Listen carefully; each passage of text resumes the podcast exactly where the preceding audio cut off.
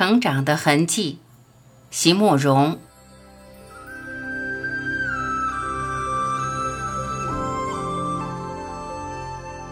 也许事情总是不一定能如人意的，可是我总是在想，只要给我一段美好的回忆也就够了，哪怕只有一天、一个晚上，也就应该知足了。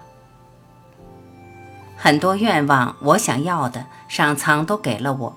很快或者很慢的，我都一一的接到了。而我对青春的美的渴望，虽然好像一直没有得到，可是走着走着，回过头一看，好像又都已经过去了。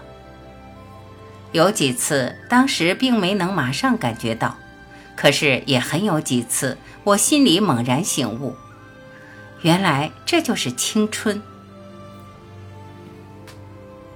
那一个夏天，我快十八岁了，和大学的同学们横贯公路去写生，住在天祥。夏日的山绿得逼人。有一个下午，我和三个男同学一时兴起，不去和别的同学写生，却什么也不带，往一座被我们端详了很多天的高山上爬去。那是一座非常清秀的山，被众山环绕，隐隐然有一种王者的气质。而当我们经过一个多小时累人的攀爬，终于到了一处长满了芳草的斜坡时，天已经慢慢暗下来了。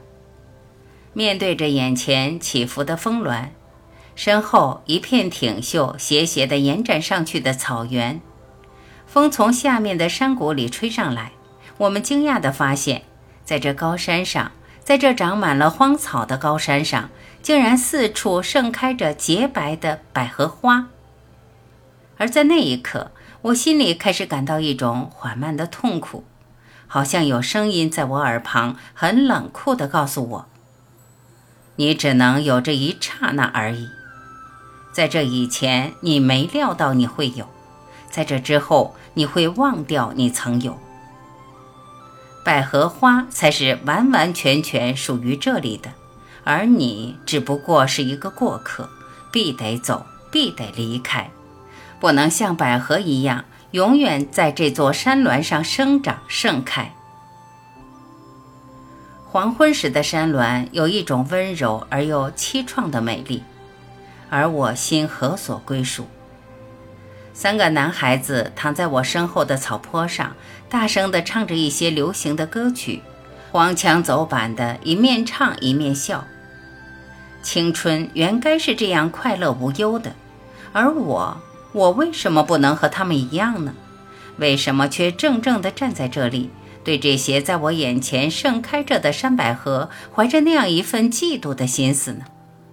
是怀着那样一份强烈的嫉妒。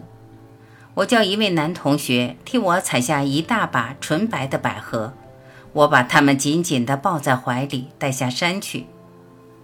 可是没有用，真的没有用。正如那声音所告诉我的一样。我仍然无法把握住那些逝去的时刻，而那些被我摘下的百合，虽然很快的都凋谢了，可是在我每次回想起来的时候，它们却总是依旧长在那有着淡淡的斜阳的高山上，盛开着，清纯而又洁白，在灰绿色的暮霭里，对我展现出一种永不改变和永远无法容及的美丽。